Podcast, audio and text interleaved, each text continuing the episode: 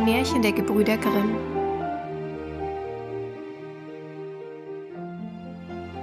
Aschenputtel. Einem reichen Manne, dem wurde seine Frau krank, und als sie fühlte, dass ihr Ende herankam, rief sie ihr einziges Töchterlein zu sich ans Bett und sprach Liebes Kind, bleib fromm und gut, so wird dir der liebe Gott immer beistehen, und ich will vom Himmel auf dich herabblicken und will um dich sein. Darauf machte sie die Augen zu und verschied. Das Mädchen ging jeden Tag hinaus zum Grab der Mutter und weinte und blieb fromm und gut. Als der Winter kam, deckte der Schnee ein weißes Tüchlein auf das Grab, und als die Sonne im Frühjahr es wieder herabgezogen hatte, nahm sich der Mann eine andere Frau. Die Frau hatte zwei Töchter mit ins Haus gebracht, die schön und weiß von Angesicht waren, aber garstig und schwarz von Herzen. Da fing eine schlimme Zeit für das arme Stiefkind an. Soll die dumme Gans bei uns in der Stube sitzen, sprachen sie. Wer Brot essen will, muss verdienen. Hinaus mit der Küchenmagd. Sie nahmen ihm seine schönen Kleider weg, zogen ihm einen grauen alten Kittel an und gaben ihm hölzerne Schuhe. Seht einmal die stolze Prinzessin, wie sie geputzt ist, riefen sie, lachten und führten es in die Küche. Da musste es von Morgen bis Abend schwere Arbeit tun, früh vor Tag aufstehen, Wasser tragen, Feuer anmachen, kochen und waschen. Obendrein taten ihm die Schwestern alles erdenkliche Leid an, verspotteten es und schütteten ihm Erbsen und Linsen in die Asche, so dass es sitzen und sie wieder heraussuchen musste. Abends, wenn es sich müde gearbeitet hatte, kam es in kein Bett, sondern musste sich neben den Herd in die Asche legen und weil es deshalb immer staubig und schmutzig aussah, nannten sie es Aschenputtel. Es trug sich zu, dass der Vater einmal zu einer Messe reisen wollte. Da fragte er die beiden Stieftöchter, was er ihnen mitbringen solle. Schöne Kleider, sagte die eine, Perlen und Edelsteine, die zweite. Aber du, Aschenputtel, sprach er, was willst du haben? Vater, den ersten Zweig, der euch auf eurem Heimweg an den Hut stößt, den brecht für mich ab. Er kaufte nun für die beiden Stiefschwestern schöne Kleider, Perlen und Edelsteine. Und auf dem Rückweg, als er durch einen grünen Busch ritt, streifte ihn ein Haselzweig und stieß ihm den Hut ab. Da brach er den Zweig ab und nahm ihn mit. Als er nach Hause kam, gab er den Stieftöchtern, was sie sich gewünscht hatten, und dem Aschenputtel gab er den Zweig vom Haselbusch. Aschenputtel dankte ihm, ging zu seiner Mutter Grab und pflanzte den Zweig darauf und weinte so sehr, dass die Tränen darauf niederfielen und es begossen. Der Zweig wuchs aber und ward ein schöner Baum. Aschenputtel ging alle Tage dreimal darunter, weinte und betete. Und allemal kam ein weißes Vöglein auf den Baum. Und wenn es einen Wunsch aussprach, so warf ihm das Vöglein herab, was es sich gewünscht hatte. Es begab sich aber, dass der König ein Fest verkündete, das drei Tage dauern sollte, und wozu alle schönen Jungfrauen im Lande eingeladen wurden, damit sich sein Sohn eine Braut aussuchen könne. Die zwei Stiefschwestern, als sie hörten, dass sie auch dabei erscheinen sollten, waren guter Dinge, riefen Aschenputtel und sprachen Kämm uns die Haare, bürste uns die Schuhe und mach uns die Schnallen fest, wir gehen zur Hochzeit auf des Königs Schloss. Aschenputtel gehorchte, weinte aber, weil es auch gern zum Tanz mitgegangen wäre, und bat die Stiefmutter, sie möchte es ihm erlauben. Aschenputtel, sprach sie. Bist voll Staub und Schmutz und willst zur Hochzeit? Du hast keine Kleider und Schuhe und willst tanzen. Als es aber mit Bitten anhielt, sprach sie endlich Da habe ich dir eine Schüssel Linsen in die Asche geschüttet. Wenn du die Linsen in zwei Stunden wieder herausgelesen hast, so sollst du mitgehen. Das Mädchen ging durch die Hintertür nach dem Garten und rief Ihr zahmen Täubchen, ihr Turteltäubchen, all ihr Vöglein unter dem Himmel, kommt und helft mir lesen. Die Guten ins Töpfchen, die Schlechten ins Kröpfchen. Da kamen zum Küchenfenster zwei weiße Täubchen herein, und danach die Turteltäubchen. Und endlich schwirrten und schwärmten alle Vöglein unter dem Himmel herein und ließen sich um die Asche nieder. Und die Täubchen nickten mit den Köpfchen und fingen an, pick, pick, pick, pick. Und da fingen die übrigen auch an, pick, pick, pick, pick. Und lassen alle guten Körnlein in die Schüssel. Kaum war eine Stunde herum, so waren sie schon fertig und flogen alle wieder hinaus. Da brachte das Mädchen die Schüssel der Stiefmutter, freute sich und glaubte, es dürfte nun mit auf die Hochzeit gehen. Aber sie sprach, Nein, Aschenputtel, du hast keine Kleider und kannst nicht tanzen. Du wirst nur ausgelacht. Als es nun weinte, sprach sie, wenn du mir zwei Schüsseln voll Linsen in einer Stunde aus der Asche reinlesen kannst, so sollst du mitgehen. Und sie dachte, das schafft es ja nimmermehr. Als sie die zwei Schüsseln Linsen in die Asche geschüttet hatte, ging das Mädchen durch die Hintertür nach dem Garten und rief, Ihr zahmen Täubchen, ihr Turteltäubchen, all ihr Vögelein unter dem Himmel, kommt und helft mir lesen. Die Guten ins Töpfchen, die Schlechten ins Kröpfchen. Da kamen zum Küchenfenster zwei weiße Täubchen herein und danach die Turteltäubchen. Und endlich schwirrten und schwärmten alle Vöglein unter dem Himmel herein und ließen sich um die Asche nieder. Und die Täubchen nickten mit ihren Köpfchen und fingen an, pick, pick, pick, pick. Und da fingen die übrigen auch an, pick, pick, pick, pick, und lasen alle guten Körner in die Schüsseln. Und ehe eine halbe Stunde herum war, waren sie schon fertig und flogen alle wieder hinaus. Da trug das Mädchen die Schüsseln zur Stiefmutter, freute sich und glaubte, nun dürfe es mit auf die Hochzeit gehen. Aber sie sprach, es hilft dir alles nichts. Du kommst nicht mit, denn du hast keine Kleider und kannst nicht tanzen. Wir müssen uns deiner schämen. Darauf kehrte sie ihm den Rücken zu und eilte mit ihren zwei stolzen Töchtern fort.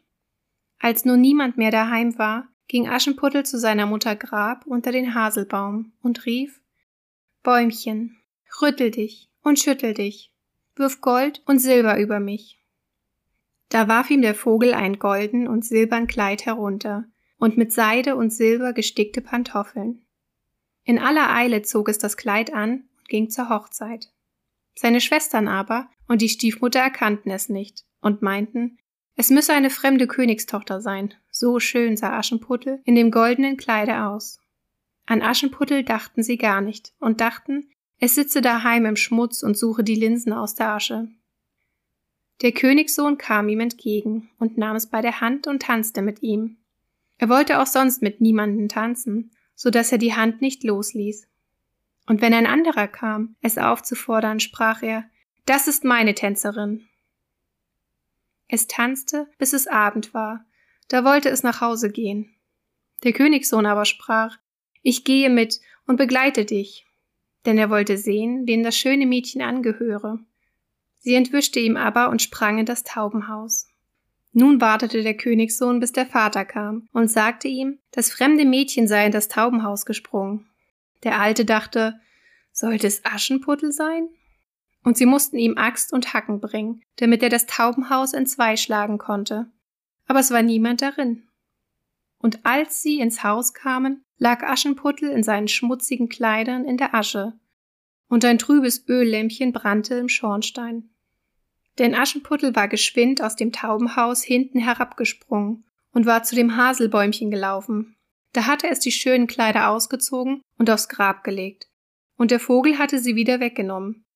Und dann hatte es sich in seinem grauen Kittelchen in die Küche zur Asche gesetzt.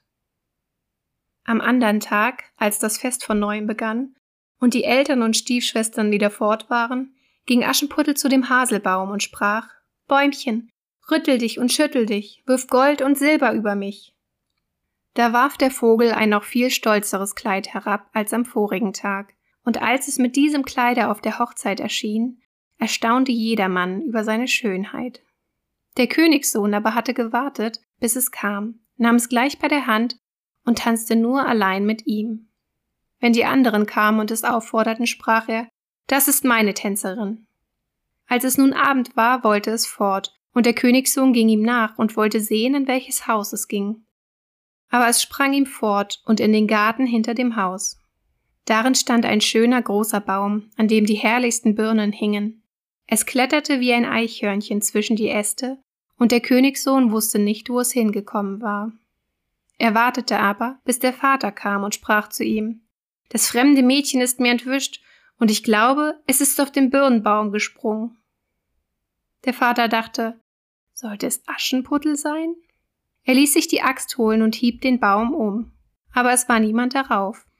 Und als sie in die Küche kamen, lag Aschenputtel da in der Asche, wie sonst auch.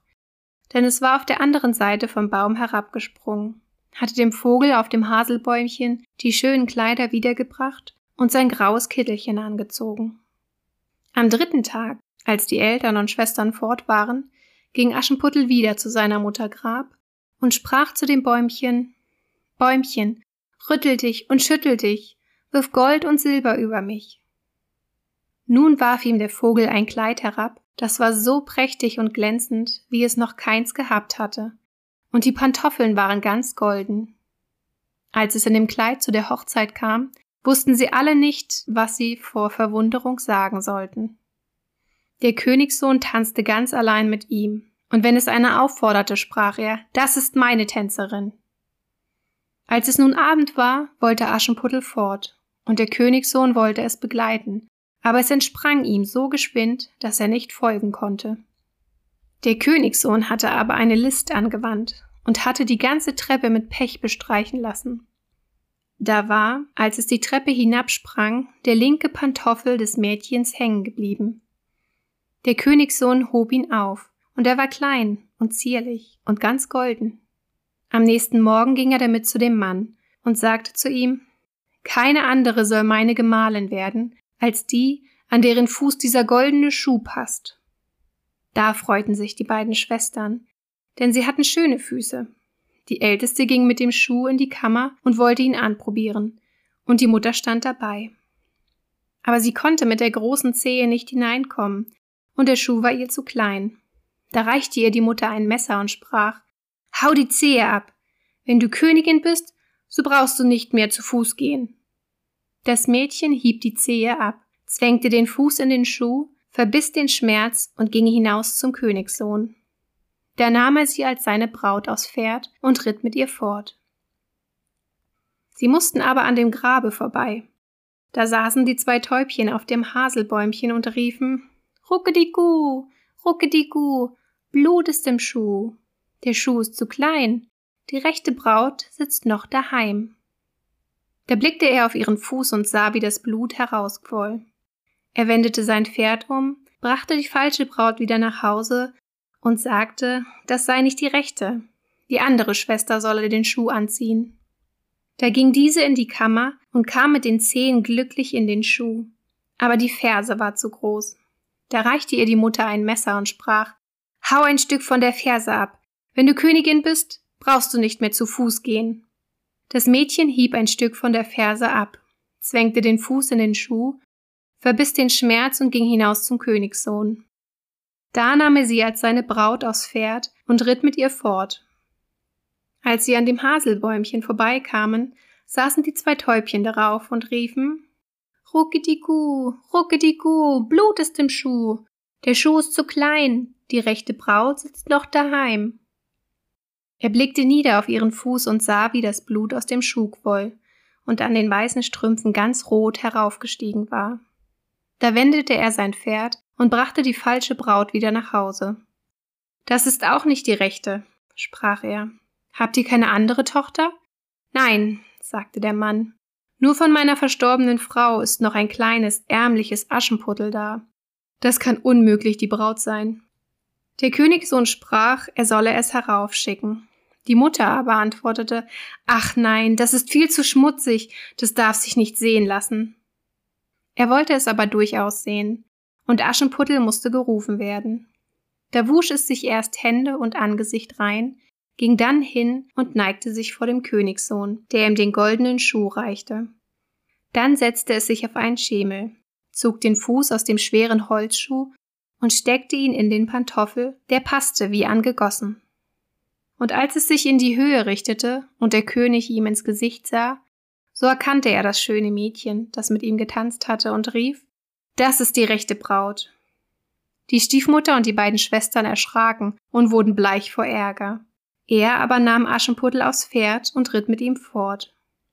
Als sie an dem Haselbäumchen vorbeikamen, riefen die zwei weißen Täubchen Ruckedigu, Ruckedigu, kein Blut im Schuh. Der Schuh ist nicht zu klein. Die rechte Braut, die führt er heim.